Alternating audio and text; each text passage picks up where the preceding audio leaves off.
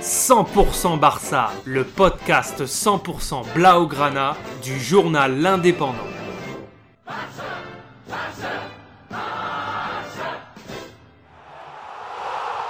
100% Barça, un podcast.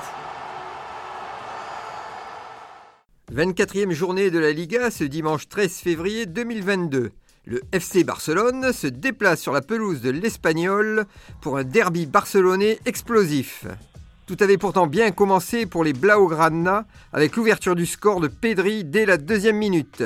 Un joli centre dans la surface d'Alba, repris in extremis par Pedri, qui ne laisse aucune chance au gardien. Mais le Barça n'a pas su profiter de sa domination en première période pour se mettre à l'abri, avec de grosses occasions de Traoré et Torres non concrétisées. Et l'inévitable égalisation intervient à la 40e minute, suite à une belle action des Péricos.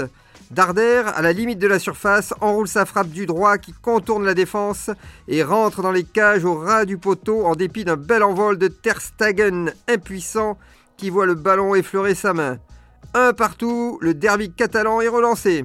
En seconde période, les hommes de Xavi vont multiplier les maladresses qui vont permettre à l'Espagnol de prendre l'avantage avec une passe lumineuse de Darder du rond central sur De Thomas à la limite de la surface, qui contrôle de la poitrine et s'enfonce dans la défense du Barça aux abonnés absents.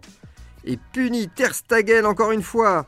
2 à 1 pour l'Espagnol. Le Barça souffre.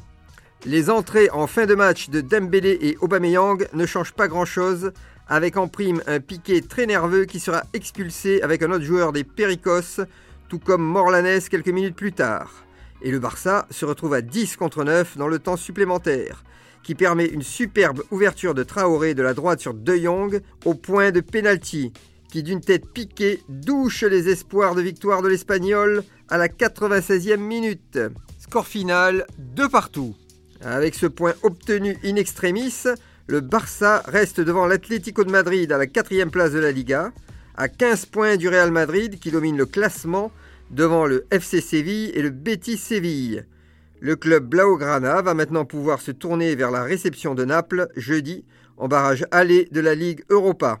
Retrouvez cette émission et toutes nos productions sur Radio Indep et en podcast sur l'indépendant.fr, nos réseaux sociaux et votre plateforme de streaming favorite.